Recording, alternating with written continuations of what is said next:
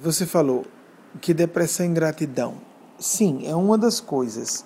Mas mais tecnicamente falando e objetivamente falando, a causa da depressão é raiva reprimida. Você pode não estar sentindo raiva conscientemente, por isso ela se converteu em depressão.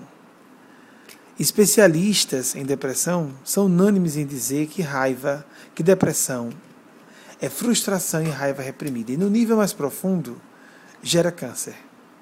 Então, você tem que fazer o trabalho invertido, de trazer de volta à tona suas raivas, mesmo que seja em consultório, mesmo que sejam palavras ou conceitos impublicáveis, para depois tratá-los, para você mesma ver que é, que é um absurdo do que você está com raiva, porque está com raiva, porque a raiva é uma energia para ação. Se você se desconecta da sua raiva, você se desconecta da sua fonte de vida. É como a libido. A libido e a agressividade, como Thanatos e uh, Eros, a libido e o Thanatos, existem para isso. A força para a vida, a força para a morte. A pulsão de morte, a pulsão de vida. Você diz que. Uh, você falou como se eu tivesse me equivocado, que não havia raiva nenhuma em você. Você está falando da sua, do seu pensamento consciente. Eu sei que você não está mentindo, mas você vai desperdiçar essa oportunidade se você supuser que eu fiz uma leitura errada, que eu estava lendo ou um obsessor, ou outra pessoa, ou li errado sua linguagem não verbal. Não. Eu vi raiva, sim.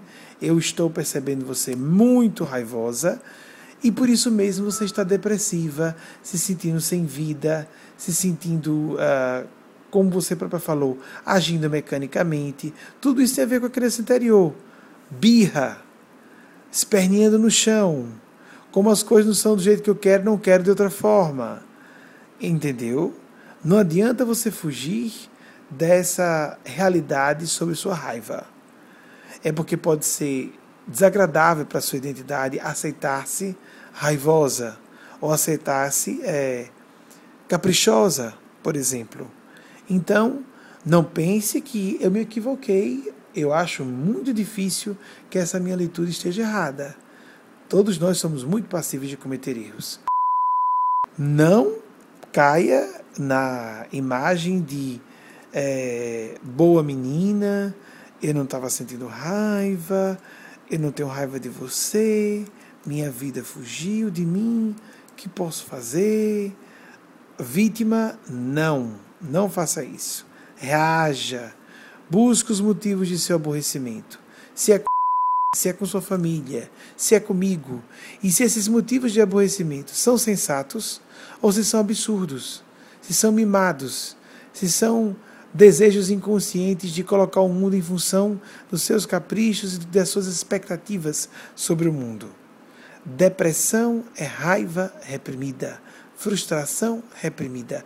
Torne essa raiva, essa frustração conscientes, para que no nível consciente você possa des, uh, desfazer os mecanismos, decodificar a mensagem porque pode ser uma mensagem simples de ser entendida, mas estiver no nível consciente, não no nível inconsciente. No nível inconsciente, ela degenera e devora você. Isso já foi falado muito na palestra. Não é só ingratidão. Não é só ficar se cobrando, preciso ser grata, preciso me sentir feliz. Felicidade não é obrigação. A gente pode não estar alegre e estar feliz. A gente pode não estar entusiasmado e estar feliz. Mas, se a gente está com raiva, porque algumas coisas que nós gostaríamos que estivesse acontecendo, não está acontecendo. E nós não admitimos para nós mesmos conscientemente que estamos com raiva daquilo, porque é uma raiva infantil, uma raiva estúpida, uma raiva sem sentido. Aí ela cai no inconsciente. Então veja o motivo da sua raiva reprimida. Por que você reprimiu? Que raiva é essa que você acha tão feia? ou tão boba, ou tão que não tem a ver com sua identidade consciente. Porque na identidade consciente nós idealizamos muito nossa imagem. Nós não aceitamos ter raivas infantis, ou raivas caprichosas, ou raivas egoístas. Nós só imaginamos que somos a pessoa bem intencionada, tentando salvar as pessoas, ajudar as pessoas, e nunca há intenções egoístas ou intenções mesquinhas ou perversas. Não caia nessa brincadeira de começar a dizer que não sei o que é, sumiu a vida, você está se colocando como vítima, fora do seu controle. A vida fugiu de mim, estou como um zumbi, estou mecânica.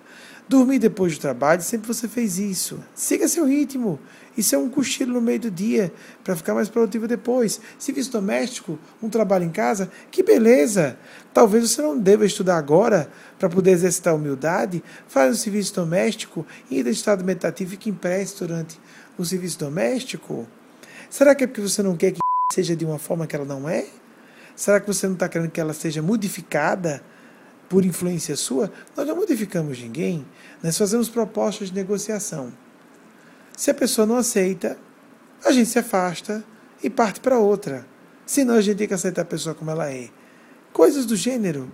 Leve isso para a Aline, leve para a terapia, mas não se coloque como vítima, como é, eu confio em você, eu amo você, você é canal de Deus, mas cadê a raiva?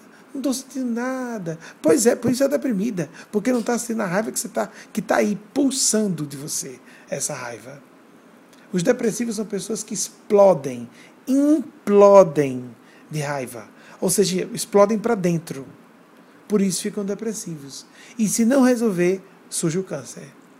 Então, resolva isso conscientemente.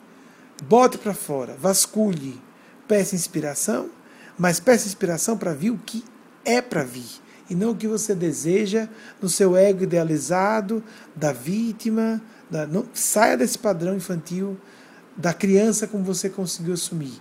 Ser adulta de verdade, administrar a sua vida. Mas comece por dentro, pelo reino dos céus, a sua consciência e sua mente. Você tem que tornar saudável a sua mente tem que curar a sua mente. Curar, integrar. Em inglês, curar e integrar é muito próximo uma coisa de outra. Integre. Traga a raiva para o nível consciente para que você possa absorver a parte construtiva dela e deixar que ela vá embora, mas com energia com você.